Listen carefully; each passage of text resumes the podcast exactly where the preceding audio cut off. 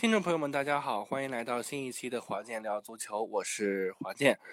呃，今天这期节目聊什么？我相信每一个听众都已经知道了，那就是要来聊一聊，呃，在昨晚刚刚进行完的，呃，亚洲区首轮的这个世预赛啊，中泰之战。那当然，这个结果呢，对于我们中国球迷来讲可喜可贺，中国在客场二比一。啊，赢下了泰国，先在落后的情况下，算是逆风翻盘啊。那今天的两位嘉宾啊，华界和小陈。Hello Hello，听众朋友们好，我是你们最最喜欢的华界。Hello，听众们大家好，我是小陈。好，那呃，我不知道两位昨天看这场比赛之后的一个呃总体。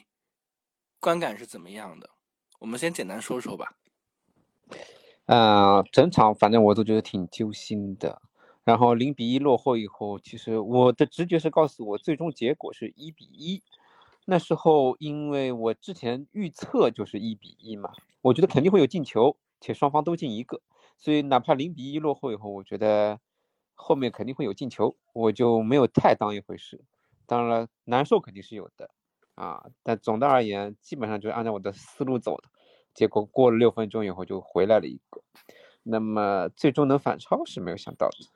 嗯，但挺揪心的，整场比赛都挺揪心的。其实对方有很多机会的，但凡把握都机会好一点，毕竟他们有十七脚射门，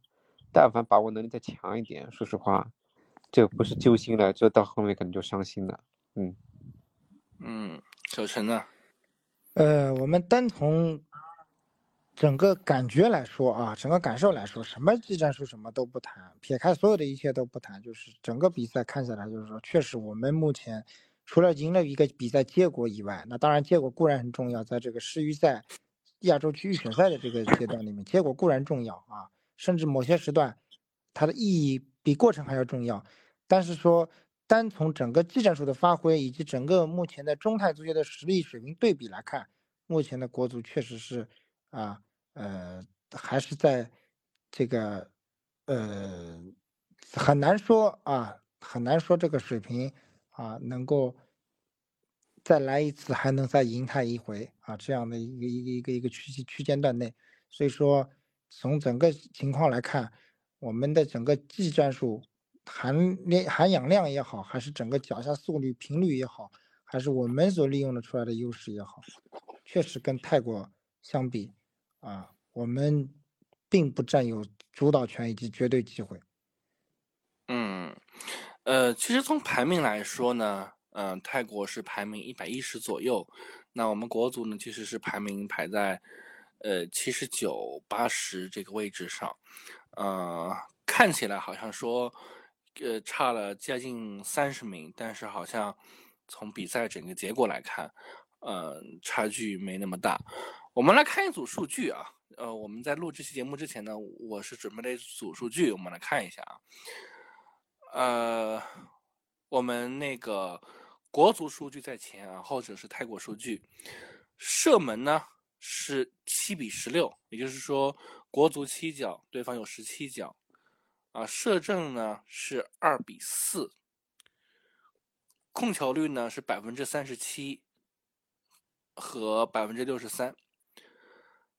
那么传球的成功率是七十四对八十四，犯规呢是十七比五，黄牌呢是四比零，角球呢呃五比七，啊，我不知道看到这样的一个数字，这样的一个数据之后，嗯，华界跟小陈是什么感受？总的而言，整个一个数据还是能够反映出来。国足在场面上其实是很被动的，就感觉反过来了。像他们排名八十，我们排名一百十。那从整从整个一个观感上来看，说实话，嗯，真叫是泰国自己运气不好，且他们的这个呃战术制定的确是有一定的问题。你进了一个球了以后，嗯，还想着要一口气吃掉国足，就想着要。再进一个，再进一个，啊，毕竟他们赛前号称，呃，只要二比零赢国足就能拿到这三百万，是不是这个口号影响到了整个球队战术的布置啊？因为，呃，中中中国就就国足我们国足嘛，就是说黄牌也有了，犯规也很多，且中场根本就很难控住球，你又何苦气势汹汹的去如此疯狂的逼抢呢？其实根本就没有这个必要性。一球领先了，不是很好踢了吗？且又在自己主场，但是他们还是那种感觉要把你一口气要打死，打十个打七寸，打一次还不够，要多打几次，所以反而倒是贪多嚼不烂，被韦世豪抓住机会。所以总的来说，数据上来看，其实真的，嗯，国足场面不占优势，但是机会就就绝对射门，就绝对得分机会上，我看了看是。这个数据你这没有，是五比五，就是说在威胁射门上，尽管就国足只有七脚射门，但其实个个都挺危险的，呃，都差毫厘之间吧。尽管没有射正啊，正基本上是必进球。不管是蒋胜龙的一脚撩射，呃，吴磊的单刀，或者是朱晨杰的头球攻门也好。啊，这些都是非常可惜的，包括韦世豪的那一脚射门也是滑门而过的。嗯嗯嗯。总的来说，就是说，射门次数是不多的，但是威胁的系数其实还是摆在那里的。嗯，泰国可能到后面尤其是落后以后，就是那就是前中后就完全是脱节以后，就给了国足更多机会，可是没有把握住。嗯，那时候的场面，说实话。可能好看一点，人家体力也不够了啊，呃，断层的断层了啊。但是总的来说，其实，嗯，但凡严俊林发挥再稍微失常一点啊，人家把握机会能力再强一点，多进一个像第一个这样的那种半世界波，可能可能都要发生一个反过来的惨案啊。但这个世界上没有可能和如果。那从总的一个数据来看，说实话，我们真的要反思一下，人家排名一百十或者一百十几，我们排名八十，但是踢得如此之狼狈，真的是很令人值得深思。所以说，数据排名，嗯，有些时候是能说明一些问题的，啊，嗯，嗯，其实怎么说呢？嗯，前面我一开始就已经说了啊，就是。现在确实国足在场面上属于被动，这个我相信在赛前所有球迷其实都能够想得到的，对吧？这个场上的这种被动，再加之我们是客场作战，啊，呃，包括整体的这种技战术能力、控球能力啊、掌控能力都在泰国之下的情况下，啊，我觉得出现这样的数据应该是啊，相信很多人都能够去预料到的。那么。为什么我讲这是一个特殊时间段的一场比赛呢？啊，呃，就是说，从我的角度上来讲啊，我觉得就是说，呃，我们输了数据，但是赢了结果啊。有的时候呢，呃，在这种比赛过程中，足球还是以为结果论的啊。呃，确实，咱们从技战术的内容，咱们稍后再去给大家做进一步的分析啊。但是。这场比赛里面，我们从整体的情况来看，啊，呃，还是要给国足整体去啊，去给予去鼓励的啊，因为这是我一说了，这是特殊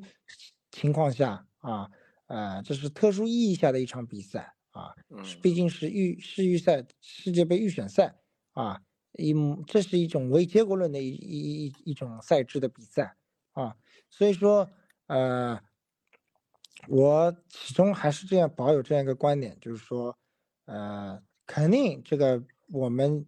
里面是数据什么是很难看的，包括是全场都是很被动的啊，对吧？都没有什么机会，就是抓了两次机会，我们取得两个进球，对吧？但是就是说，这种唯结果论的比赛，我们只要赢了，那么我们再来，呃，以一种，呃，怎么说？相对以一种比较。啊，给国足去鼓劲儿的这样一种心态来去解析一下，这其中我们还存在着哪一些问题？嗯，是。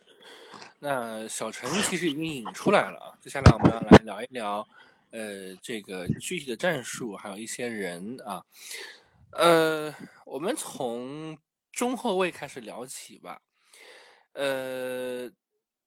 中后卫呢有一个意外，就是原本的蒋光太啊，因为这个膝伤的原因，那其实是算是退出了本期的国家队，也会错过。就是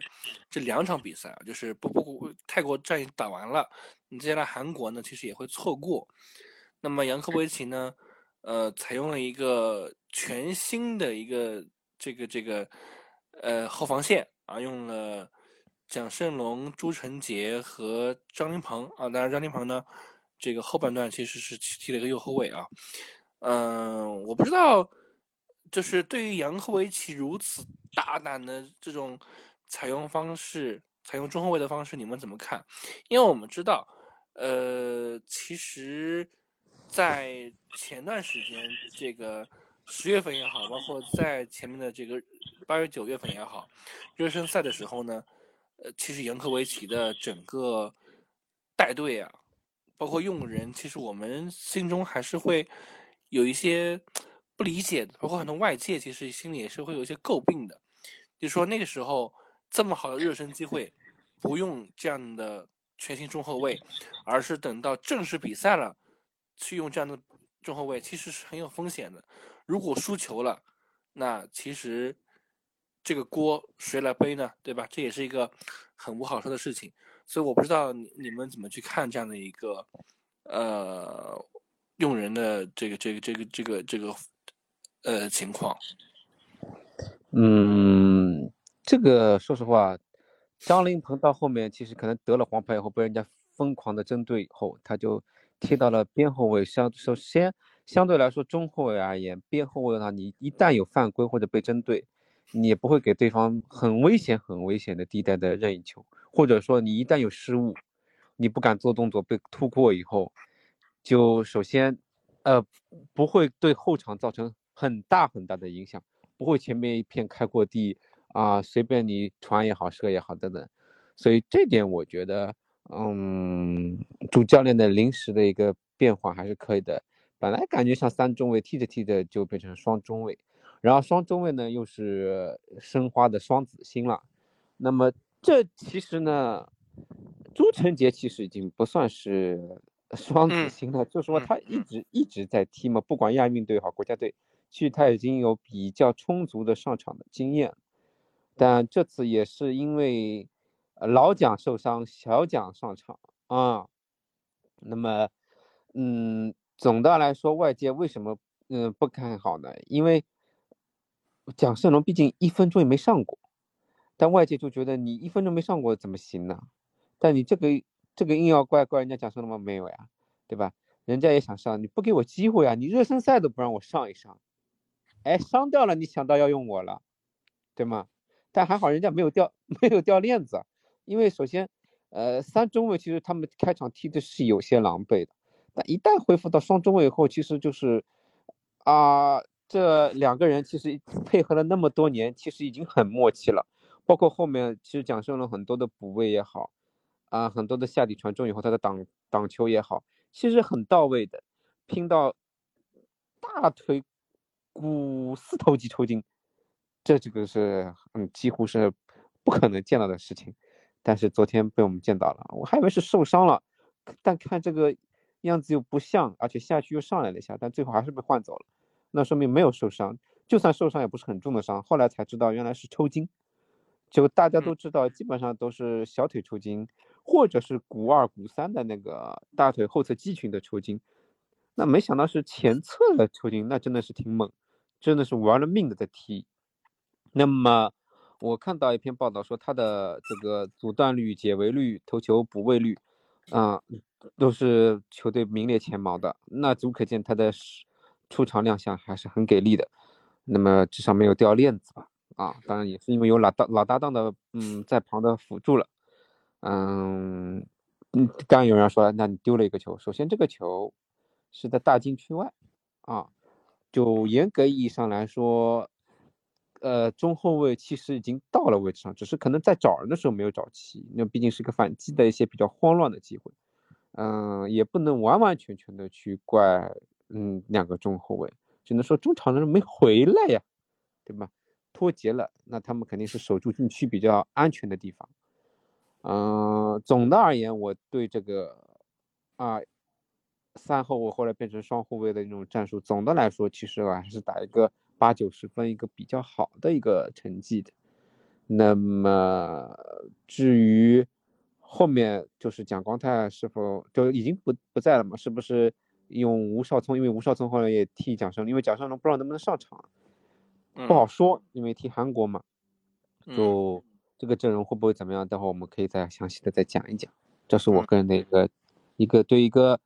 那个中后卫这一块儿，呃，简单的一个，因为这本场比赛的一个简单的一个看法。嗯，小陈，呃，蒋胜龙的这个上场呢，在我看来啊，在杨科维奇心里，我相信他一定想的是迫不得已的，没有办法的办法啊，以我。以我们过往对杨科维奇的这个判断认知啊，以我对他的这种认知以及过往的这种表现来看啊，但凡蒋光太在，蒋胜龙昨天是挨不到出场的啊，他也是不敢去用蒋胜龙的。虽然说我们外界一直呼声说你要用蒋胜龙，要用，对吧？试试看到底是不是蒋胜龙会更好，某种程度上效果更理想，对吧？你热身赛都不给他用，如果昨天但凡蒋光太在，蒋胜龙也不会上。那么一旦输球，这个锅肯定，对吧？主教练得背，是吧？那么，嗯，我我只能讲，就是昨天用蒋胜龙啊，呃，从蒋从这个杨科维奇的心里，可能就是就是觉得刮出了一张大彩票，嗯啊。刮刮成功了，证明这个试验没有问题。我下次继续可以用蒋胜龙，哪怕呃蒋光太不在，我还可以用蒋胜龙。蒋光太回来，那我也不知道他会做什么选择，不好去猜测了。因为他为什么我说不好猜测呢？他这张彩票给被他刮开了，而且是刮中奖了。那么在刮中奖的情况下，他等于手边有有三个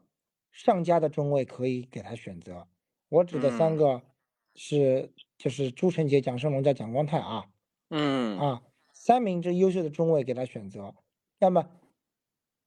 所以我我作为作为对对蒋胜龙的这个呃上场，我给予的解读是杨科维奇在意外中啊获得了一张大彩票，嗯嗯，确实啊，确实啊。呃，蒋胜龙的整个发挥，其实是刚刚华姐说到了，非常非常亮眼的。嗯，那当然，改回到双中卫之后呢，就是，呃，确实是对于蒋胜龙也好，对朱晨杰也好，就是两个熟悉的搭档嘛，等于说是把申花这套中后卫的线搬了过来，那其实还是会，呃，更有默契一些的。那么。呃，与之相对应的呢是张琳芃啊，张琳芃呢，其实呃，整个发挥来说啊，是从中规中矩慢慢变差的啊，我是这么理解的。我一会儿华界跟小陈可以来补充啊。我的理解是张琳芃啊，其实是从中规中矩开始变差的，转折点在哪儿呢？转折点就是在当他吃了黄牌之后啊，大概十分钟左右，我记得特别清楚。十分钟左右吃了张黄牌之后，啊，就开始动作不敢做了，被人拼命的过啊，拼命的过。就我之前啊，在跟小陈我们开录之前聊天啊，我说张云鹏其实跟叶新力这样的球员比没什么区别，叶新力其实也是这种 类型的球员啊，我不知道华健跟小陈怎么去评价。呃，张琳鹏，从我角度上来讲啊，就是随着年龄的增长，我们说的客气点吧，啊，毕竟国足也是赢球了啊，呃，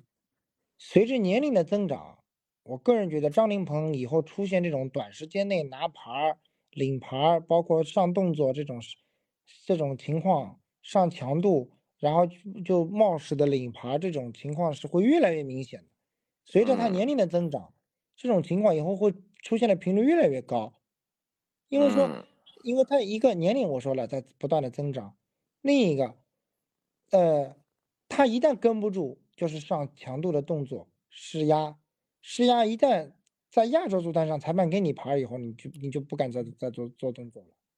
所以说，从我的角度上来讲，就是大家不要再对张琳芃以为是那个十年前不知疲倦的，从刚刚从崇明滩上从崇明岛上奔出来的这个张琳芃了。不是咱们想象中的这个张琳芃了，以后你只会看到他动作越来越大，犯规越来越多，然后早早拿牌以后就不敢再有动静了，这是常态，以后会是常态。所以说，真的，兄弟们，大家不要再把张琳芃想象成五年、十年前的这个张琳芃了。我觉得，包括我们国足的教练也好，我们真的就是说的客气点吧，毕竟我还说这句话，国足赢球了。我们就客气点，哎，就是也不用说，也不在这里说什么他没有资格首发，要剥夺他什么首发资格，剥夺他进国家队资格。我们不说这样的话，我们只是说，就是请国足的主教练为张琳芃找好合适的替补、合适的替身，尽量让张琳芃只踢半场球，行不行？这样说啊，其实张琳芃岁数嘛也上去了，但是这个牌拿的呀。就很没有必要，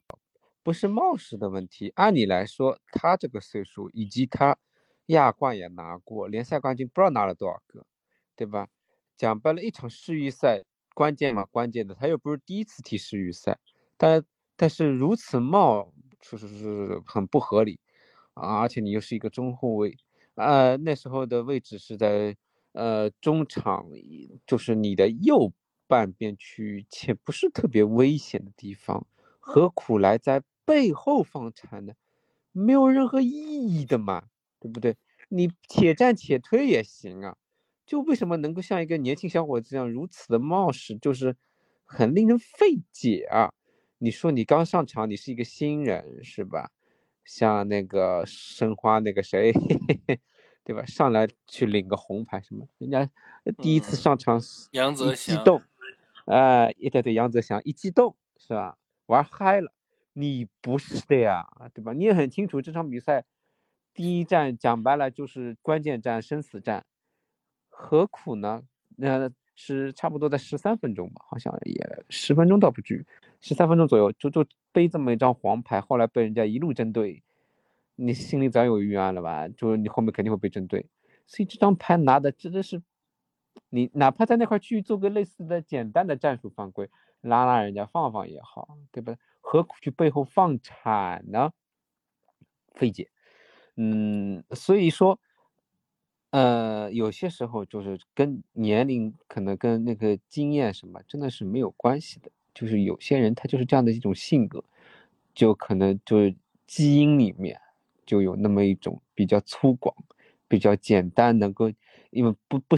很多事情不经过大脑思考就很粗暴的去解决问题，啊，所以我觉得这就是我们中国可能也要尽量减少这样的职业球员的那种那种问题啊，或者是准入。说实话，就嗯，人家说三岁定终身嘛，对吧？啊，不，三岁看老，八岁定终身嘛。就如果真的是这么冒的一个人，说实话，严格意义上，在我这儿，他其实不止一次犯这种问题的。当年里皮也托他的福都下课了，就 在我看来啊，就其实他其实早就不适合，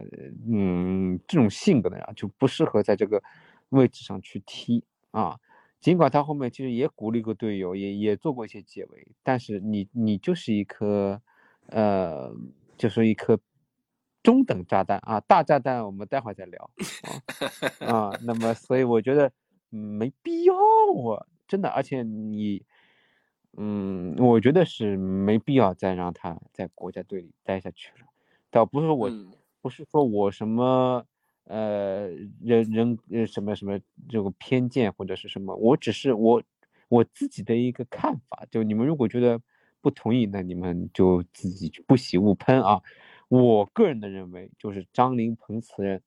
以后慎用，甚至是。不用。那嗯嗯，好，这个聊到这一趴的时候呢，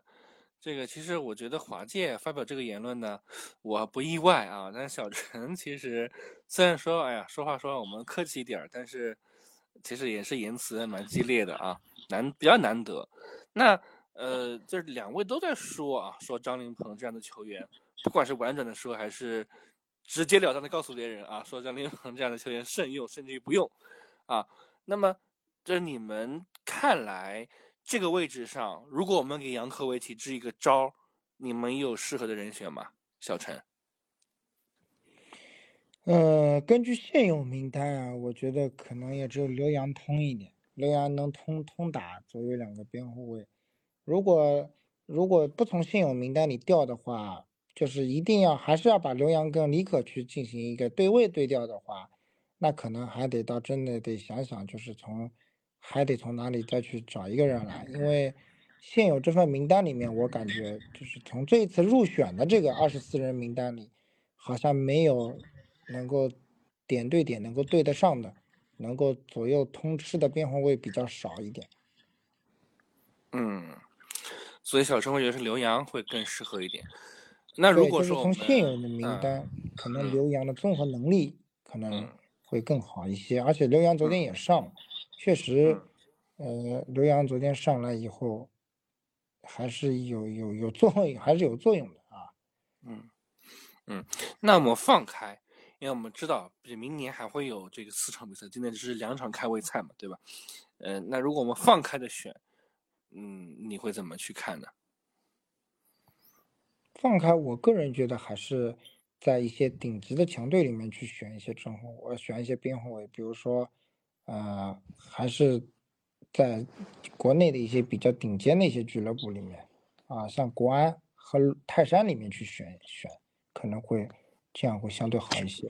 因为，嗯，从虽然说今年海港夺冠，但是海港的目前的边后卫自己的自身的实力储备，你像王申超其实也不好，也不合适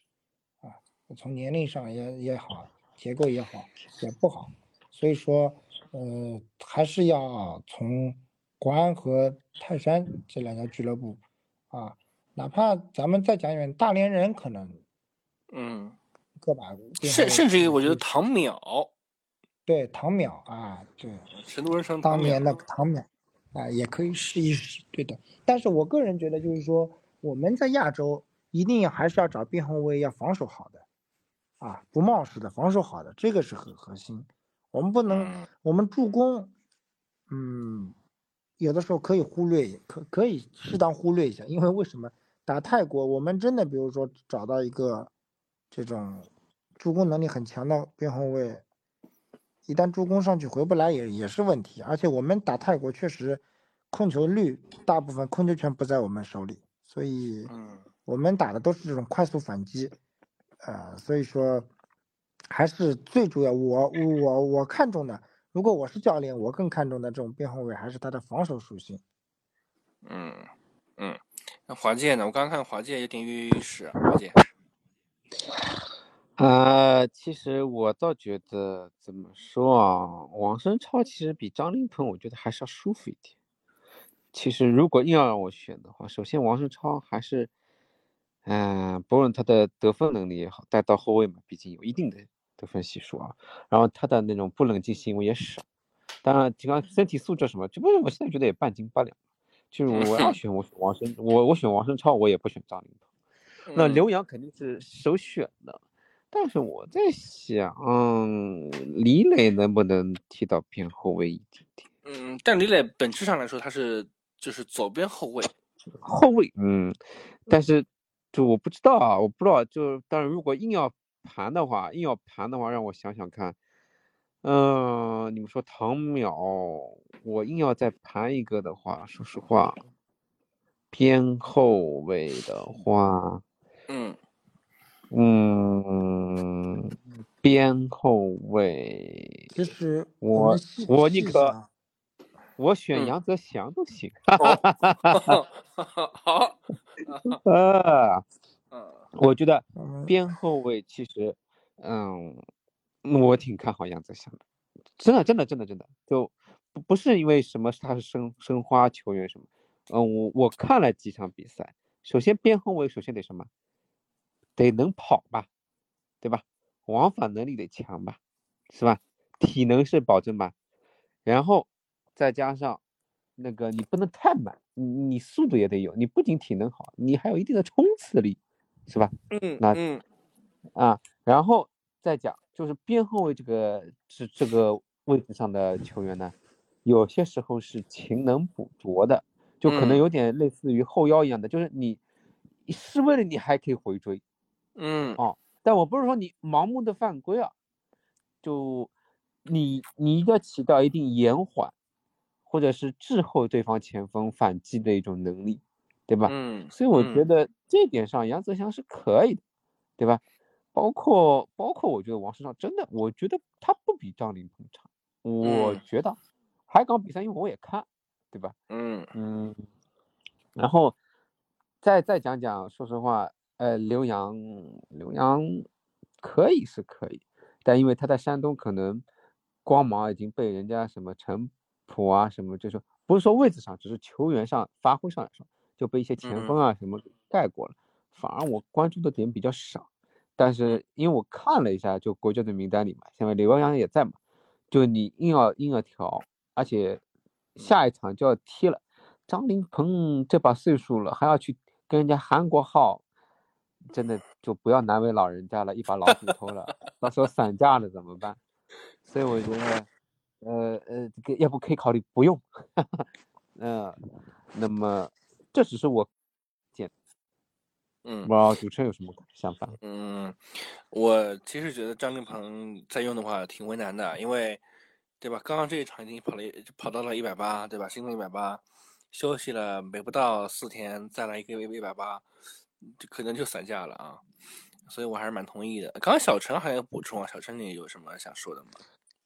嗯，其实从呃那个我的前面想讲的就是说，呃，目前好像我个人去看下来，我觉得国内好的边后卫不是特别多，还真的挺难找的，挺难招的。你像你你咱们自己仔细去回想一下，像山东啊、广安啊这些海港，嗯，好像用来用崔林啊什么什么的呢？崔林啊这种东西，环境胆子越来越大了啊！崔林这个有啊。点就有点那个了啊，崔林这个，嘿嘿嘿，崔林这个我只是这么合适了，哈哈，崔林就不合适啊，这我就这么个说说。这个崔林的话还不如杨泽祥啊，这个啊，我只是硬要硬要再拉一个，你们硬要拉啊出来的嘛。啊，杨泽 那我祥我觉得觉得还不如韧劲儿还是王刚可以的啊，杨泽祥韧谁劲儿，包括啊王刚啊王刚，嗯。啊，对，反正我嗯个人觉得王刚啊，对王刚的防守上面应该要比唐淼可能要相对要更更好一些啊。嗯么但唐淼的处理球的视野，但唐淼岁数有点大，否则他的处理球啊、能力啊什么，我觉得还是可以。其实呢，对杨科维奇啊很喜欢李帅，哎，但是很可惜啊，李帅这个在上一次这个呃热身赛的时候啊受伤不轻啊，受伤不轻，所以没法这个进这原则上应该。是以李帅的，应该是要李帅的。是嗯，好，那我们整条后防线啊都说过了，好，那我们就往前接着说啊，我们说中场。那么中场我们先不去论吴曦的发挥，因为吴曦其实在整个队伍里面的发挥还算是中规中矩一些。那么在这场比赛里面，有一个人的发挥啊，我认为嗯配不上首发啊，就是所谓的规划球员李可啊，就嗯，他是一个防守型的后腰，当然他也可以向前了，但是不管是向前还是防守，他都没有做到他应该做的任务啊，所以我不知道对于这样的一名球员，我不知道你们怎么去看华健跟小陈。李可，说实话，就是我觉得怎么还不把他换下去？哦，我到了下半场，哦，终于把他换下去了，而且换下去的队员即插即用啊，足可见教练也知知道自己可能换李可让李可上是个错误，真的，就我们也不能说事后，就看他拿，看他拿球就挺别扭，就嗯一而，尤其得了得了黄牌以后，就更加也是被针对的一个点。说实话，就就他拿球控不稳，也传不好，还容易被人家断。就我不知道他在干什么，或者他这场比赛就就不是特别的在状态。嗯，总的来说，说实话，这个规划球员规划的不值得啊。可能我我我我只是我个人觉得，只是说他可能可能下一场啊，如果还有机会上场，可能要想办法证明一下自己。你自己也会想的嘛，被换下去以后，人家上去还进了个球，这嗯怎么弄呢？这说得清楚吗？所以说，给他的压力还是很大的。他如果不自己努力一点，或者想想看，可能就后面就可能就要么边缘人物了，要么就可能也就不用他了。但不用他可能不至于，毕竟规划嘛。但是可能就要做做一个替补了。呃，这是我个人的一个看法，因为教练也看在眼里，对吧？他把你换下去以后，你的继任者比你还要优秀啊，这怎么搞，是吧？所以说，嗯，你说他不配首发，我觉得他他要仔细再好好斟酌斟酌。嗯，因为下一场韩国，我估计他十有八九还是会上一上，我估计啊，嗯嗯，这是我看。嗯，小陈呢？嗯，其实李可我们知道上来的目的主要就是防这个，呃，宋克拉辛和这个他们的这个蒂拉通啊这两个球员。那么嗯宋克嗯拉辛和蒂拉通虽然是在边左边上活动，左边路活动，但是宋克拉辛很厉害的是他很能钻，他哪儿都有他的身影啊。呃，我们其实很明显的看到，就是李可他的频率，他的整个脚下的速率也好，他的整个呃呃整个情况，整个脚下速率也好，还是整个身体状态也好，明显跟宋克拉辛不是在一个档次上的啊，完全是跟不住的。那么，尤其是下半场刚开始的这个小二十分钟里面啊，在没有换上王上源之前，我们这个我我觉得要给杨科维奇要要要要要鼓掌点赞的啊。但凡在晚上一王上源在晚上一点啊，基本上这个球就要丢了，肯定是要丢了，因为李可防宋克拉辛防的很吃力很吃力了，基本嗯上哪一波每一波进攻都能让宋克拉辛进来了，完全跟不住了啊。那么呃，宋克拉辛很能钻啊，迪拉通也很能传，形成了这样一道左路的组合，甚至左路到中路的这样一套大走廊。但是，呃，王上人上来好就好在哪里呢？宋克拉辛下去了啊，受伤下去了。那么其实我们我们也能能看得出来的，泰国的进攻是比还是很依赖宋克拉辛和蒂拉。嗯，他是这核两个人心。不在了以后，明显泰国队的进攻整体质量就下降很明显，啊，整体的进攻就瓦解了啊。我我们不能讲全瓦解，我们只能讲后面的进攻就很很凌乱了，后面的比赛其实就不好看了。泰国就是就是冲掉，啊，呃，前后场就就像华界所说的，也已经脱节了，反正我也找不到你，你也找不到我，我就冲掉吧，我也反正摆了个一米八的高个儿，对吧？这个进攻就很难看了，这个就就就所以说，呃，从泰国来讲啊，呃，没有了这两个人，基本上进攻也组织不出像样的东西。那对王上源来说，上来体能又充沛的情况下，啊，那我觉得防守防起来会更轻更轻松。那么从下一次，比如说我们在明年的作战的过程中不再碰泰国，是不是是可以考虑不要用李可，我们还是要用一个脚下步频快的球员啊，后腰啊，李可目前看来在充沛的情况下也跟不太住这个宋克拉辛，更何况更何况下半场刚开始那个那，其实下半场刚开始那段时间是最容易丢球的，我们真的是那那段时间叫叫真的运气好没有丢球，但凡嗯在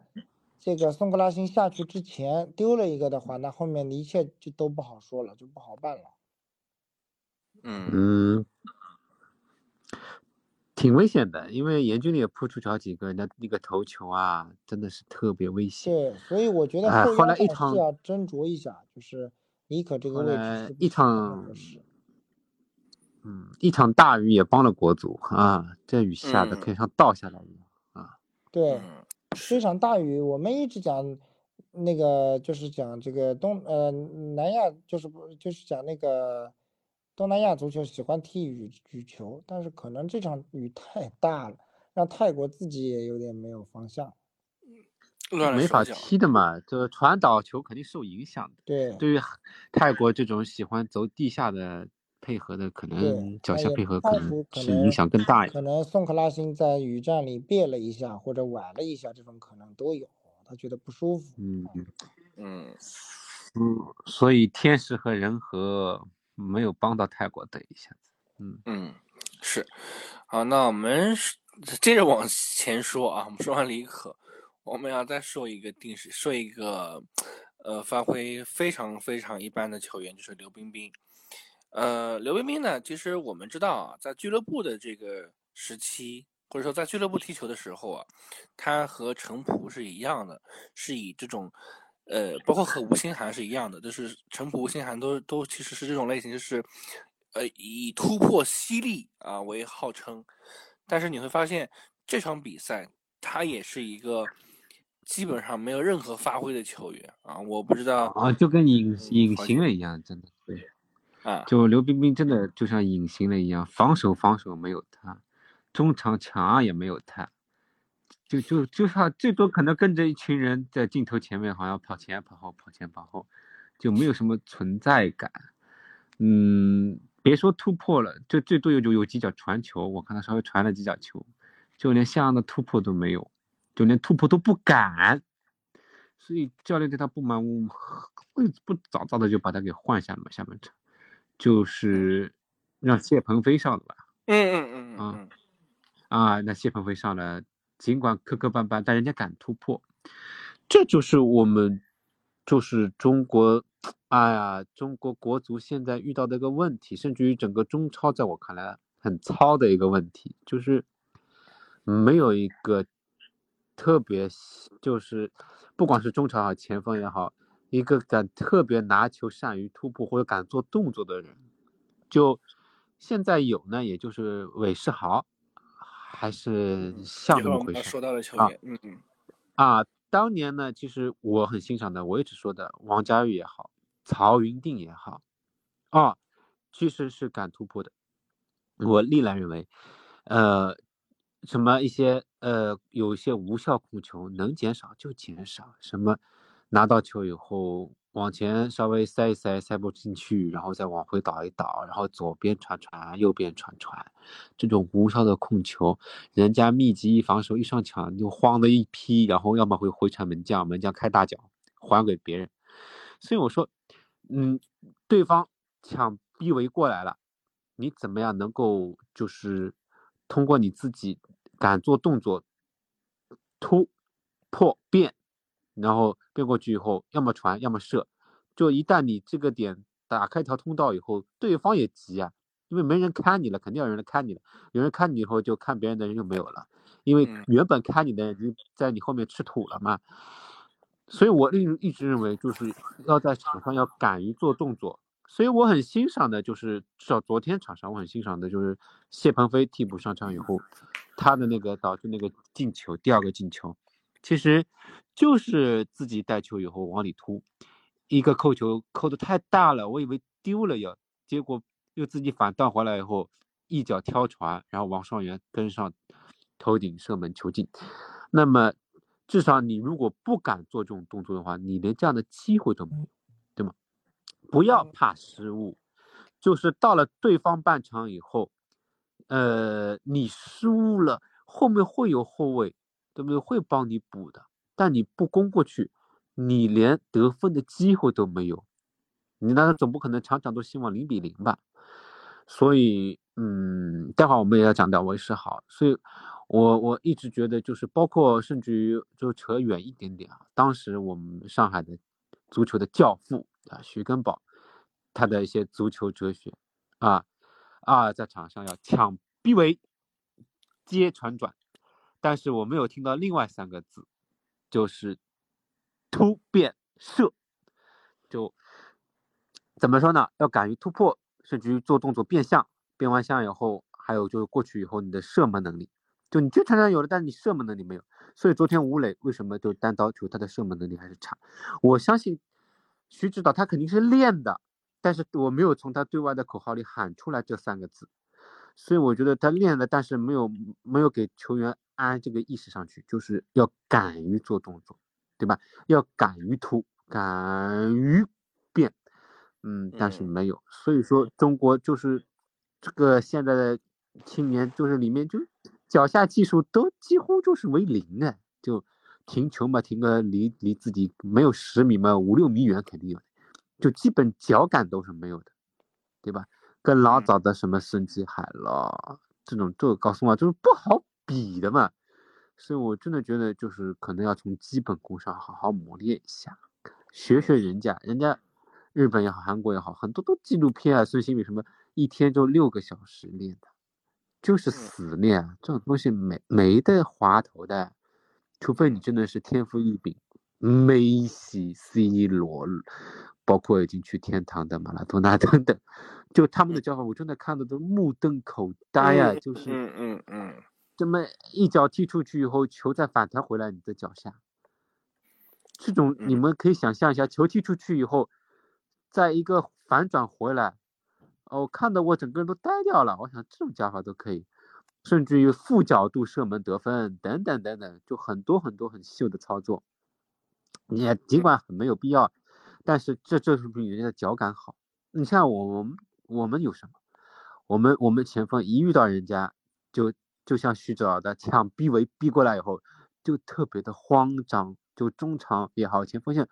根本就控不住球。就不能对人家形成一次、二次的威胁，就只有防守啊。但现在至少有有那么些许亮点，那我希望今后可能亮点要多一点。嗯，所以说我觉得，呃，这点还是要有待有待提高。所以说，就是说说的稍微远了点。所以说，像呃刘彬彬啊这种，就是你只有一点点身体，然后只有一些比较简单的出球系数的话，说实话。今后我觉得，希望我们国足在选材料上面，要像魏世豪啊这种，甚至于其实，哎，曹云定真的是自己，哎，太不珍惜了。否则的话，如果他身体再好一点的，不要那么玻璃一点，然后整个运动生涯再好一点，可能我都觉得他他去都比刘彬彬可能要踢的要好，真是特别遗憾。嗯，就我个人的一些看法。嗯，小陈怎么说？呃，刘彬彬这个确实啊，啊，怎么说呢？嗯，我觉得刘彬彬这段时间啊，呃，在国内的联赛里，其实也表现也已经是在逐年在下滑的这样一种趋势啊。呃，呃我我我其实怎么说呢？我觉得确实刘彬彬不如不及出道的那时候这么好啊。呃，我觉得确实这场比赛发挥的也不好啊，这个也是大家都能看得到的。这种华智前面讲了很多了，很多东西我也不给大家再做重复的分析了，只是我觉得说就是说，确实我们因为我们本身就是技战术能力上有所欠缺，那么我们就更需要敢于拿球带球、敢于突破的这种边路球员啊，我觉得。呃，这才是我们将来该要去走的一条路。因为短时间里面，中国足球想要把整体的技战术意识提升，啊，打这种传控足球可能性很低，可能性不大。那么我们只有靠单兵力量去解决问题。因为我们在联赛里面，很多时候在解题、在破难题的时候，其实我们的。硬解思路、硬解的这个方法也是靠外援，所以说我们的解题常年依赖于外援，在遇到难解的题目的时候，我们的硬解方法就是靠外援单兵作战，外援的小组配合去破门得分。所以说，呃，我觉得短时间内要把整体的技战术水平提升是不可能的。那么，我觉得我们的球员，我们的边路球员一定要敢于突破，敢于拿球，要把自己当一个外援一样去练习。就是我，我拿球就是我要单干，我要我的目标就是要往禁区里去，对吧？我觉得这才是你你要去学习的一个一个一个方向，你去练习的一个方向，啊，因为我们呃要打出像泰国队这样子的这种地面进攻可能性不大。那么当然，泰国队其实也是局部局部的两三人的小组配合，咱们也我刚刚也给大家讲了，没有这个小组，基本上泰国也就不好，也是没什么。但是他们就形成了这个两三个人的小组。那以后我们能不能形成这两三个人的小组，对吧？我们如果也有两三个韦世豪这样子的，那我们不也能形成这种两三人的快速传递小组了嘛？那么这样的话，我们就能基基本上我不说控球吧，我们可以说还是以防守为看家本领为优先，但我们至少有反击机会，我们能把球快速的盘到顺到禁区里去吧？我们现在。很容易在中场就刚好不容易抢下来，带了没几十米就丢了，这个我觉得确实是证明我们的控球能力呀，我们的这种好不容易抢下来的球的这种珍惜球、护球能力呀，确实能这方面我觉得还是要想一些办法，因为你要指望我们一层一层的传递撕开对方的防线，这个恐怕练个五年十年都不一定能练得出来。嗯，是，呃，其实泰国呢，他们也是那种一层层传球的，突破呢就宋克拉辛，宋克拉辛好一点，呃，别人呢其实问马泰啊什么苏帕楚苏帕纳，嗯，就那样吧，其实特别突出宋克拉辛，你看他伤了以后，基本上也也不大行，所以说有这么一个其实已经很关键，然后有这么一个能突的。然后再配合几个能能跑能传跑出空位来传传导起来的球员，也也也至少也也在亚洲也就可以挤进，呃准一流啊，嗯，所以我。觉得真的是有有有有这个可能性啊，重担可能目前也可能要交给韦某某，其实也挺不容易的啊，哎呀，大 家这个。迫不及待了啊！刚才我们在聊刘彬彬、聊李可啊，都在拼命说韦世豪，啊那我们就来好好说说韦世豪。呃，韦世豪啊，是一个定时炸弹。他这个定时炸弹不启动的时候啊，是一个非常好的球员，或者说中国国足啊，如果多几个韦世豪，那我坦白的讲，进世界杯可能不再是个梦，他可能真的是有机会了。但是恰巧呢，很遗憾，中国只有一个韦世豪，而且这个韦世豪是个定时炸弹。呃，我我们稍微回顾一下来说啊，我们知道，呃，在前不久呢，这个武汉三镇啊，跟这个河内 FC 打了一场亚冠。那么其实我们知道，河内是一支越南的球队啊，呃，那么整个呃。整个能力的上限其实是很有限的，那么也确实如此。呃，其实武汉三镇呢是占了很大的优势，啊，即便被扳平之后，其实还是有机会反超。哎，可是呢，人家很明白，你为时好为少啊，是一个爆炸桶。哎，我去惹惹他，哎，果不其然，一惹点着了。点着了就炸了，炸了呢就下去了，下去了呢，这个人就被河内啊给反超了啊。那么这个比赛之后呢，其实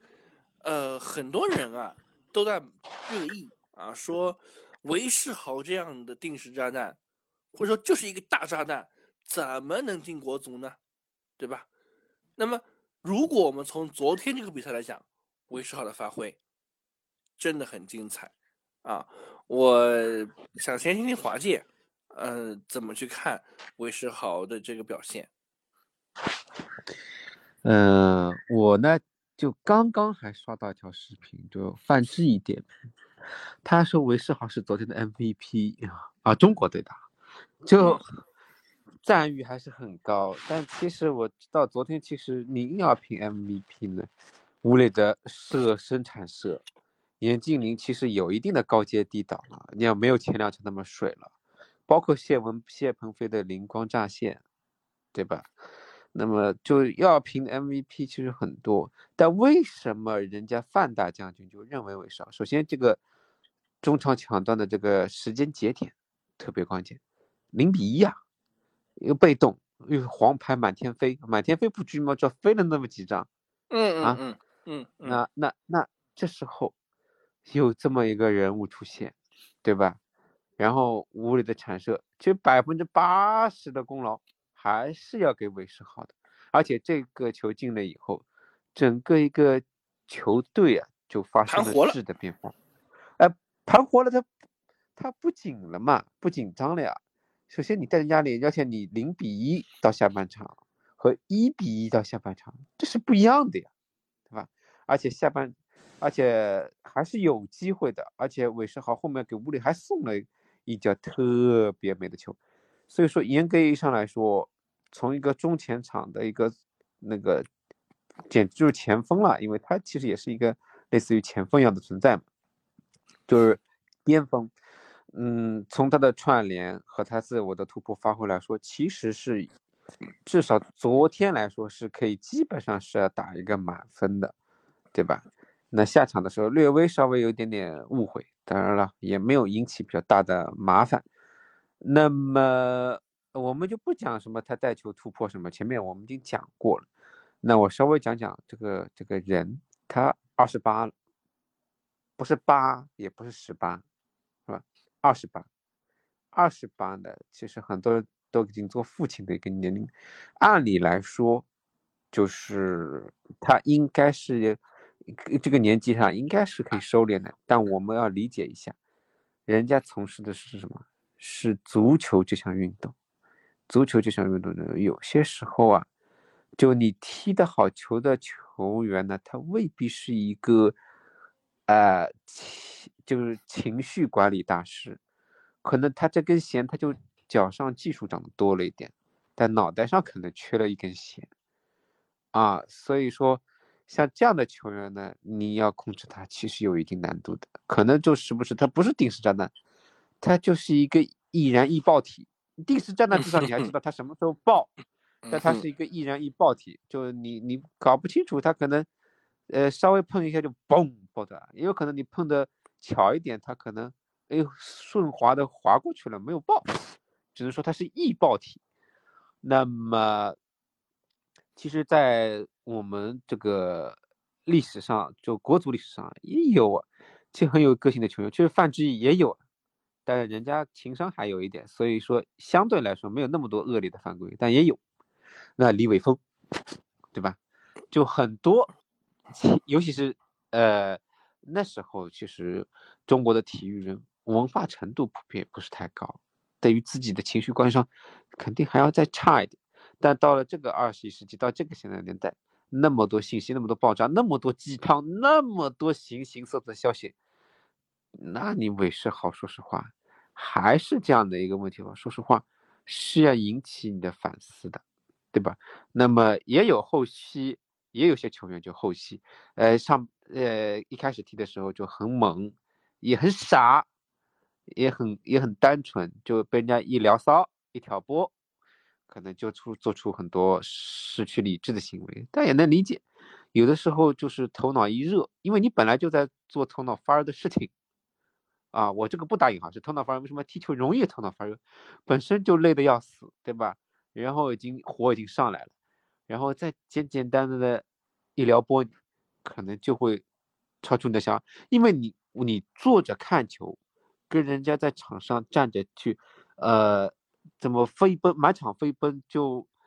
流汗甚至于流血的时候，那种肾上腺激素多巴胺分泌的时候，是完全不一样的。所以他可能做出一些在你看来很不理智行为，那是因为你是旁观者。就算你是这个队的球迷，那你也是一个旁观者。你没有亲力亲为，你嗯，你只是想象当中应该不会这样，但这是你的想象。有些时候就是头脑不不冷静，因为我也有过，我有关单元我已经比赛已经结束了，那时候呢，呃，我一面我有三个单刀没进，三个单刀啊，我自己当然我自己突破突进去的，没进啊。呃，我比赛结束以后，我把我的装备哇往地上一扔，嘣，就那个那个那个那个那个板上一踢。现在想想，这个时候哪是我现在的，怎么可能是我这我这种人会干的事情？我平时一人家都说你很乖的，就像一个老好人一样的。但是到那时候，其实自己已经难难难以置信，就是我自己怎么会那么失败啊？我怎么那么没用啊？然后就会做出很多。不理智，甚至是不冷静的行为，呃，当然了，还好，我们现在庆幸的是，我是等赛后再做这条行为。但据说场边的别的球队的球员、教练，包括对手的球员、教练，我们自家的球员、教练都傻掉了哦！后来到宾馆里以后，教 教练也好，队员也好，都对我表示了安慰。然后下一场我就连进俩啊，挽回了颜面。那严格意义上来说，这就是。呃，大家对运动员有一定的包容性，有一定的理解，那也希望韦世豪通过，呃，这些个起起落落，自己跟马宁也战斗过了，跟河内也拼过了，等等等等，就之前也有，我们就不细数。他就是一个这样的，呃，豪放的，甚至于是有些豪迈的、狂妄的一个性格的球员。希望你通过这些挫折以后，慢慢的长大，把你的这种啊。易燃易爆的点啊，这点，呃，系数啊，转移到一些球商上面，把你的怒伤移一点给球商，然后呢，你本来就是一个，呃，技术有但是球商不够的球员，你如果一定移到一点球商上，说不定你以后可能就，可能就有更好的机会，更更大的平台。这是我个人的看点，都，大家也不要总总去批判，而且我我是那个两口气，我也会带上韦世豪，因为有他就有可能，对吧？尽管他可能会有比较大的呃爆点，但是他也有可能是燃点，对吧？所以我觉得，呃，年轻人嘛，自己也再好好想想，然后呢，也给他点机会，那。希望他以后越来越好，啊，就这样。嗯，小陈呢？呃，刚刚华姐讲了很多了，那个我就简单的给大家再总结一下吧。嗯，确实这场比赛韦世豪的发挥是非常好的啊，非常优秀的啊，非常优异的。那在整个进攻层面来讲，尤其是我们处于落后的时候，只有他敢于带球，啊，是他敢于带球。啊，只场上所有的人只有他敢于带球，向对方的腹地、向对方的禁区去攻，啊，那么这点我觉得是在我在中国足球层面，我觉得都难能可贵的啊。我们这样的球员太少了，啊，能多一点，我相信我们的成绩，我们的国家队也不至于这样啊，啊，所以说，呃。呃，怎么说呢？就是还是希望啊，还是希望，就是说大家，呃，还是要向这个韦世豪和谢鹏飞去去学习的是什么呢？就不是说，呃，学习韦世豪的这种性格啊，就是他去去去这些易燃易爆的点，而是去学习，就是说咱们拿到球以后，不要总是只传这些安全球、卫生球，啊，不要总是啊。回传啊，而是要大胆的拿球，敢于拿球，敢于向前去盘带，啊，嗯，向前才能离对方禁区更近，才能制造更多的得分机会。如果前面不往前去的话，永远都不往前，没人敢于往前的话，那这个球怎么破门呢？所以说，呃，还是希望啊，呃，那当然，短时间内要求。这些队员啊，去做到这些难度很大，也不现实。因为从小大家可能学的也是传安全球，怎么自己不犯错，少犯错啊？呃，但是我觉得这一点一定要改变啊！如果不改变的话，对长远的中国足球肯定是不利的啊！现在就能看到问题，以后这种体制培养出来的运动员肯定更会出问题。所以说，呃，我们不能要求说啊，打韩国就立马做出改变啊，立马每个人都能敢带球，不管丢几个都敢带球。但是，但是至少一定要从此刻开始啊，从现在开始。要敢于要做出改变，这样的话对以后才能有更大的帮助。嗯，其实呢，仔细想想是有风险的，包括韦世豪也好，真的有带球带到人家撞到人家身上被人家反反断的时候，这种风险是是有的。但你要敢冒这种风险，而且你要对你的后卫线、对你的中场线、对你的门将要有一定的信任度的。就我们也。希望就是后场队员也要理解，往前攻哪儿没有风险的时候，泰国这两个反断不就是人家敢于冒这种险，但有的时候就是要付出一定的代价。但我相信泰国他们以后还是会这样冲上来，但可能以后进了 我们一个球以后，他们可能就不会那么激进，对吧？三百万泰铢也没那么好拿啊，但是但是人家这种精神是值得鼓励的，就。我不猥琐呀，我我我进了一个球，我不猥琐，我不以结果论，对吧？想白了，如果真的是功功利一点，就结果论一点，嗯，可能进了一个球以后龟缩一下，然后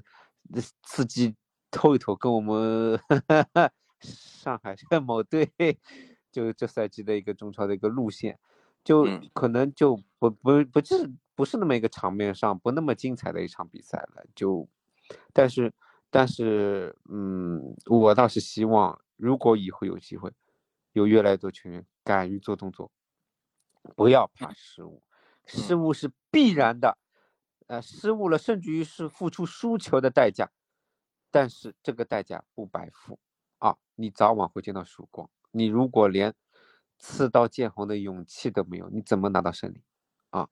嗯，输一时可能以后可以赢一世，但是你连。一输一时的勇气都没有，你就不会有赢一世的机会。嗯，好，那我们其实呃，基本上把重要的球员啊，从后场到中场到前场，基本上都给大家罗列了一下。我们其实很少会呃这么去跟大家聊每一个球员啊，因为呃，为什么就大家还能好奇啊？说为什么不聊吴磊，不聊谭龙呢？其实这样的 两个前锋球员大家都很熟了，呃，那么而且其实事实上来讲，吴磊也进球了，那么谭龙呢，呃，也只能讲就是尽到了他应尽的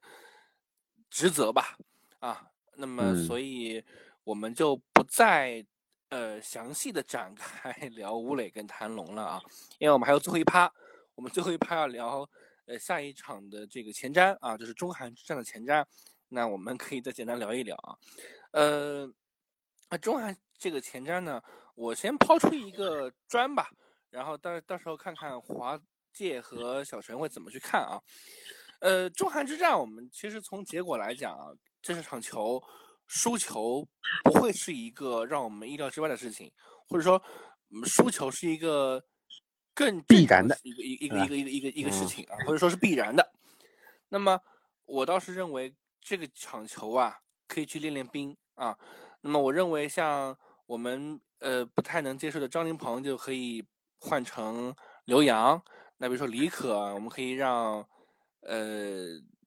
甚至可以让王王王上元啊，甚至谢鹏飞来来，我那刘刘冰冰可以这个位置可以让谢鹏飞来踢，对吧？那么吴曦跟这个呃韦世豪可以保留。那么前场呢，我认为可以用像。呃，这个吴磊来搭档这个谢维军这样的球员，谢维军，嗯嗯，对，为什么我会说谢维军呢？其实因为因为我们会发现，第一呢，残龙年龄偏大啊，第二呢，就是呃，谢维军啊，他是一个支点，同时他也能跑啊，那我是这么一这样的一个想法，我不知道华健跟小陈怎么去看。嗯，那你把张玉宁放在哪儿了呢？张玉替补啊，对吧？因为他他大伤回来，大伤大伤回来嘛。呃，我知道我知道，但是严格意义上来讲，他是一个可能要接到一个中锋的作用，所以我觉得就因为艾克森本来就就就没在了嘛，对吧？中国正印中锋本来就少了一个，但尽管前阵子艾克森过去以后，国足也也也也就那样吧，也没交出特别好的热身赛的成绩。那张玉宁呢，大伤初愈，但是他在国安的时候踢了那么一会儿的，我觉得状态还可以。所以你看人家，人家杨科维奇选他入队，按照外界其实包括我们前面说的对韦韦世豪各种批判抨击也好。有的教练可能也就不带他，但不是杨科维奇很清楚，这球员有特点我要用，所以我觉得教你这个点啊，我不知道能不能作为首发，尽管不首发，我也希望他下一场能够早点替补上场。我为什么呢？为什么？因为韩国那边真的是很难啊，你可能就是零星的反击，零星的反击，嗯，我觉得吴磊这种小身板什么什么没什么机会，真的，嗯。因为那边实在太强了，但据说孙兴敏上不了，但什么李高啊、黄喜灿什么谁 谁来防，真的是太难了。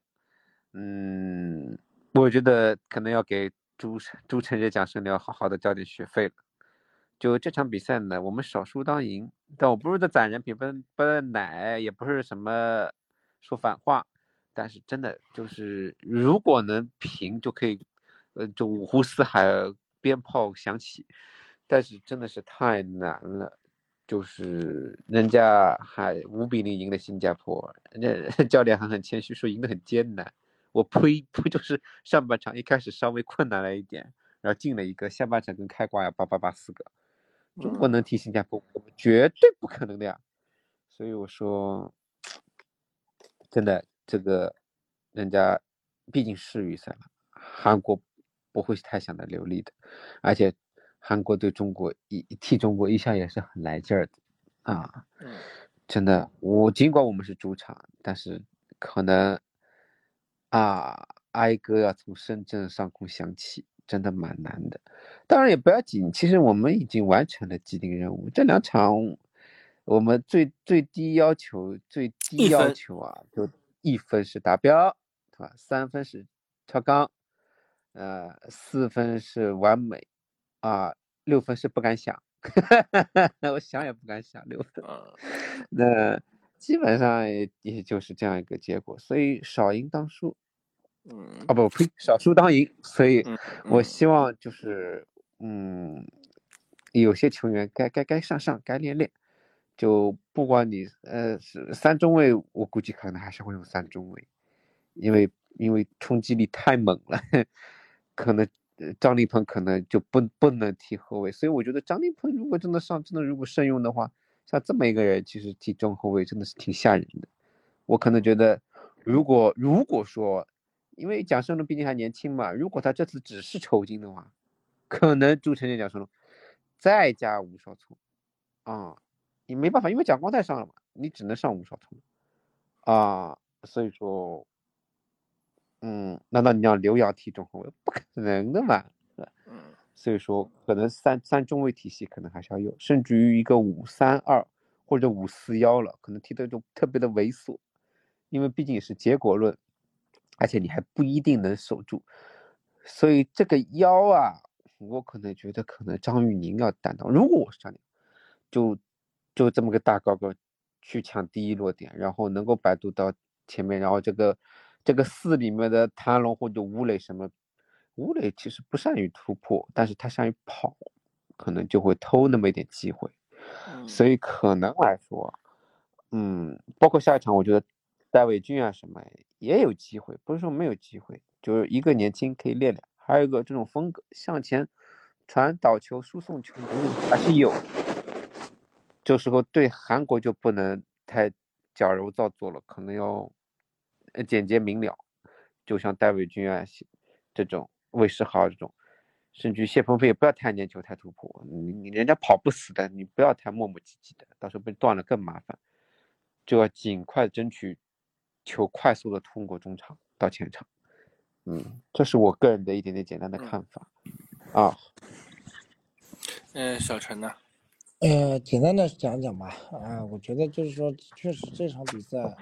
中国打韩国还是以练兵热身为主啊，我们当成一场很好的教学模拟赛啊，把杨科维奇心里面想要该上的人都上场，或者把第二场啊，把第一场没有好好踢过的这些队员都可以上来试试阵容，排一排阵容啊，毕竟我们在场上还实际有五个换人名额，那么可以试尝试不同的这样的阵容搭配组合啊，因为我们并不是以韩国取胜为这个目标的啊。那么，呃，这场胜利也不会在我们的计划之内啊，所以说也不应该在我们的计划之内啊，所以说我觉得大家应该放平心态，我相信国足的将士压力也不要，也会也会也没什么压力，对吧？踢出自己的水平啊就可以了。那么从阵容的角度上来讲，我觉得就是说，呃，这点我也觉得，就是我们虽然说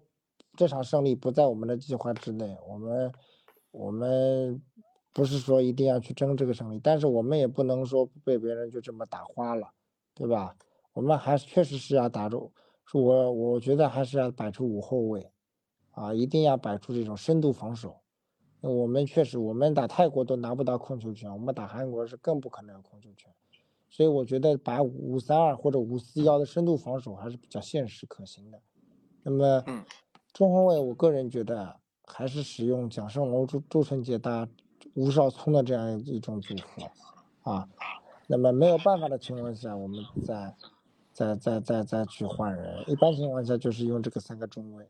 啊，那么左右两个边后卫呢，我个人倾向于刘洋和和和和李磊，李磊，因为我们也确实后防线一共七个人，我们这样子已经五个人了，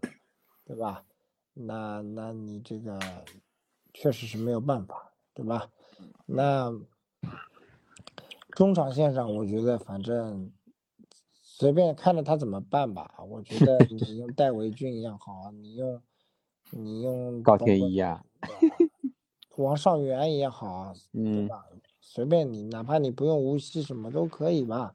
对吧？这个我觉得，因为我们本身也也拿不住球，中场还是要以防守攻兵性的为主啊。那么锋线上有一个支点。能够要支住球的，啊，呃，张玉宁目前状态到底恢复了怎么样，我也不得而知。那么，反正还是看临场教练组的应变。如果，呃，谢维军我们讲了，也前面也提到了，对吧？那我个人感觉，可能以杨科维奇的这样的一种，呃，杨科维奇这样一种情况来看，我个人觉得可能还是会坚持用吴磊和谭龙，可能他还会坚持再用一用。嗯，还会坚持再拼一拼，啊，我感觉五后卫可能不变，那么这个五后卫呢，呃，他敢不敢用吴少聪，这里是一个悬念，啊，是一个问题，就蒋胜龙、朱晨、朱晨杰和吴少聪的三中卫，这是一个悬念，呃，亟待揭晓。另外一个悬念就是，啊，他敢不敢用，他会不会去用谢维军，对吧？他会这个也，我觉得也，我觉得也要打个问号，他可能还是前场会用。谭龙和谭龙，嗯，对他可能还是能不变就不变，以不变应万变。那么我前面才讲了，中场用什么韦世豪、戴伟俊，包括用用用那个什么高天意加这个这个这个呃王上元，你敢不敢这么用？我估计他也未必敢，所以他肯定还是中场肯定还是以不变应万变，还是无锡啊、谭龙啊、吴磊这样的老套路啊，最多刘彬彬我估计可能不一定用了，因为上一场他也。自己也吃过苦头了，也知道了，那么可能会换一个，但是后防线上吴少聪这里，我觉得可能还是会会会，以我对杨科维奇的了解来说，没有重大错误的球员，他不不太会换的，啊，嗯，我除了除了刘彬彬上上一场确实是太糟糕了以外，呃，一般情况下你看。张琳芃踢成这样，他也没调整吧，对吧？嗯。谭龙，谭龙，大家印象应该还有吧？在对方这个一米九的中卫没有被受伤、没有被换下去之前，嗯，争顶成功率这么低，他也没有，对他也没有被没有动动谭龙吧，对吧？所以说，确实杨科维奇一般情况下他是不太轻易变的，所以我我还是这个话，就是没有大没有大的地方他不太会变，所以他敢不敢用吴少聪？真的是成问题，但是，但是我是觉得这场比赛应该要让不让更多的人能够上场感受一下世预赛的这种氛围。毕竟你这个不是以你不是以这场球去取胜为目标的嘛，主要还是去锻炼阵容，对吧？把篱笆扎紧了，别丢三个四个，那我觉得就丢大了，丢个两到三个最多了。啊，我不同的看法，我觉得首先这是世预赛，且踢的是韩国，就是要想办法保平。就你不能说啊，我锻炼阵容，我派球员上场，上场基本就是去拼命的，就跟这场一样。所以说一定要保平，要想办法保平，哪怕你踢的猥琐一点，哪怕你失去了一个过程，结果一定要想办法保平。即便没保平住，其实丢丢三四个，说实话挺惨的了，就。就能丢一两个最好就就丢一两个，因为毕竟也在自己家门口，球迷看着窝心，对吧？估计这场比赛呢，球票呢估计也是送出去的，可能会组织各个高校啊，或者什么事业单位啊，啊，弄点横幅什么，形式主义一下，毕竟给国足得加加油吧，国歌什么或歌唱祖国，怎么得想一想，是吧？呃，但是球员上去以后，吴磊自己。采访的时候也说了嘛，我们是抱着一个拼的姿态去的。那你什么叫拼的姿态？你不可以是我去演练一下阵容啊，我我看看这个球员的组合，这个拼个毛线，对吧？那不行的。这首先就是说，上就要玩命的踢啊，但不是说让你头脑发热的去踢别人，但是是要就是像吴磊这样的，就是这样的得分，就是产射以后人撞门柱这种。这种劲儿，哈，这种气在，就是韩国，你要从我身上拿三分，那你也得付出惨痛的代价，啊，你可能是惨胜，啊，嗯，也有可能我突然之间就打平，也是有这个可能，反正就是你这场踢完以后，你给我感觉下一场我都不敢跟中国队再踢了，这种感觉。所以我觉得不不不不不不，主旨不是什么抱着演练阵容啊，看看这个组合上那个组合，我们五个人看轮怎么轮着怎么换。我首先上场目标统一，先想办法守住，守住我看前场有没有机会。实在是守守不住了，丢了一个以后，你上半场如果过早丢了一个以后，也别急着压出去，先把场面再稳稳住。啊，如果韩国像泰国一样进了一个球以后还不满足。你倒有可能有偷的机会，但别冒进。你甭想着跟人家对攻，啊，上半场如果只丢一个就先稳住，下半场再伺机而动。所以我觉得先求稳，但求稳不是说我猥琐发育我就不生长，但是首先一个不能输的很难看，想办法打平。啊，我没说要赢啊，我没说要赢啊。零比二是比较切实可行的一个。啊，如果如果能偷偷。偷一下那就是不得了了，那就举国震动了。但是但是但是想办法要保平或者是少输，啊，这是需要付出很多很多的，甚至于可能是，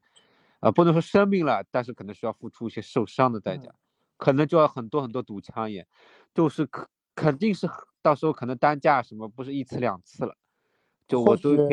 还会付出张琳芃拿一张红牌的代价。啊，我的意思就是说，真的是想办法，韩国可能也也。你他他们头头对头脚对脚，可能韩国也要也要玩了命，就让他们知道，就中国这个主场你要跨过去不好跨啊，所以我觉得就是我们不是给你们，我们不是去演练这种的，我们是去玩命的啊，嗯，这就是我的看法。嗯，我我我我我首先不对华健的这个。这个这个发表的这这一段，呃呃反驳，但是我发表一下我个人的看法。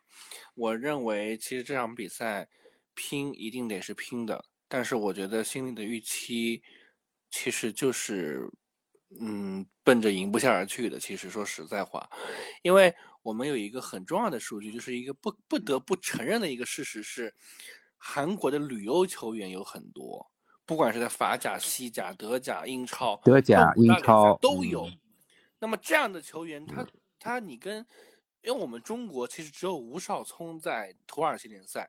且在且在土耳其联赛，其实他也不是一个绝对主力的球员。所以通过这个一比较，你就会发现，就是整个水平就不在一个一个线上。你是说，其实这比赛在我眼里，它就是一个爷爷打孙子的一个。一个一个比赛。当然不说这个话，不是说是灭自己的这个这个士气啊，但是这是一个事实，我们一定要去承认这个事实。所以呢，我是觉得我们呃，像张立鹏也好，包括像这个呃谭龙也好啊，甚至于像吴曦也好，这样的球员都已经是三十三加了。其实我们很客观的讲。上一场已经跑到一百八了，对吧？心跳上一百八了，你这一场让他再再上，其实我认为就是他想拼，可能都有心无力，可能都有心无力啊。那么这个比赛最好的打法是什么呢？学新加坡，学新加坡。上半场其实新加坡只丢了一个啊，但是下半场因为确实是实力的差距。那没办法，丢了四个，包括还有体能的问题，丢了四个。那我觉得至少你上新加坡上半场的这个踢法，杨科维奇可以见解一下啊，这个是我的观点。那么我其实总的来说就是还得有一个问题，就不得不去想的就是韩国他们自己会不会派全主力来踢，这也是一个问题。啊，他们可能也觉得半主力就能，我我说了赢下了，我说了孙兴敏上不了，而且我我前面华健我说的不是，我说的是想办法踢平，我没说一定赢呀，而且我说的是拼命啊，但我没有说是头脑发热那种犯规啊战术啊或者是什么什么，但是反正就是拼嘛，啊，反正就尽量想办法得得一分，我也知道水平是有差距的，我也列举了前面一些球员的名字，对吧？狼队什么黄喜灿啊，什么李刚仁啊，等等八大巴黎，但孙兴敏上不了啊，是啊，我知道孙兴敏啊上不了，就这但是就是实力水平是在的，差距是很明显的，但是怎么说呢？足球嘛，毕竟是圆的，你还是要敢想一点，是吧？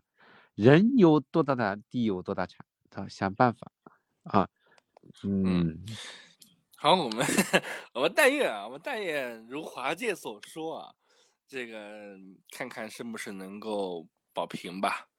那想办法保平或者少输啊。嗯嗯。啊，丢丢三个其实就很。嗯，丢三个。真是丢了三个，说实话我也能接受吧。嗯。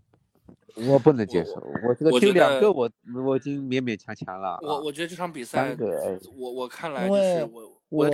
我们我们从泰国回来以后，大部分队员的体能可能情况已经是跟不上了，下半场肯定是跟不住的。嗯，是，我的底线是四个，如果四个以上，那我觉得就不太能接受了，因为韩国也只不过打了新加坡五个。呃，嗯，其实如果防的猥琐点、深度一点，体能上来说啊。就身体强度可能是有点危险，但是跑动距离可能会少一点，因为你压缩战线了嘛，你的跑动可能会少一点，但拼身体拼不过，硬度不够，啊，这都是后话，反正到时候看，就那时候不过会非常难看，我不知道，就是我们因为踢韩国兵，毕竟跟韩国其实挺敏感，我不知道会不会踢得如此之猥琐，因为教练也有压力，你如果在自己主场，其实被人家像遛娃一样的。就踢小孩子一样的踢法，脸上也无光，面上无光。但是有些时候就要看你要面上有光，还是要一个比较满意的结果。嗯，这就是人比较难的点。所以说，嗯，那我只能说，请教练也要冷静冷静。就是有的时候，呃，人家说人都是什么好死不如赖活着，那你这足球有的时候，呃，一分也是爱啊。有时候就为了这一分，可能想点。呃，猥琐的办法，其实就结果论，其实丢点人，呃，球迷也能接受吧。至少你如果能够有这个一分或者少输，你不能不要一时冲动跟人家大开大合的，或者是反正制造一个惨案出来。即便你知道会输，但输那么难看，对后期的比赛也是有影响的。你如果输的有五个六个，甚至比新加坡还多。到后面怎么踢呀？嗯，没法踢了。一场比赛可能会决定很多走势的，不要以为就是赢了泰国就天下太平。你可能输一场以后，而且大败以后，整个一个情绪是要崩掉的。即便可能比赛还要再过一阵子再踢，但整个一个曲线图，你断崖式下跌是要出问题的，好吧？所以我说这口气要绷住，一定要绷住。好，那我们还是这句话啊，我们但愿如华姐所说，希望能够争取保平，好吧？呃，嗯那我们该亮剑亮剑。对，我们这期节目就是这样了。呃，我们今天其实是非常长的一期节目，应该是一期超长版的节目了。呃，我们因为为什么会这么说呢？我们虽然其实心里对吧，像华介如所说的，我们想着要保平，对吧？但其实我们自己 会心里有一个底。我们下一期呢，一定会跟大家录啊，一定会跟大家来聊中韩之战，但是一定不会聊那么细了。所以呃，这个趁着开门红啊，我们大家就稍微多说一点点啊，嗯、所以这期会很长。那下一周呢，我们会在周三左右啊，也会在第二天的左右时间来跟大家分享，呃，下周二的这个中韩之战。呃，那么与此同时呢，下周六啊会有这个足协杯的比赛。那么没有意外呢，我们会在足协杯，因为足协杯是下午开打，那么足协杯结结束之后呢，我们会有一个及时的更新，来跟大家聊，呃，申花的这个比赛情况，包括今年对申花的整个总结。所以下一周呢，没有任何意外的情况下，我们会有至少有两期更新啊，所以大家可以关注一下我们的节目，然后也看看我们的小川也好，华健也好，能给我们再带来一些怎么样的观点。那我们这期节目就到这儿，感谢各位的收听，我们下一周再会。拜拜。拜拜。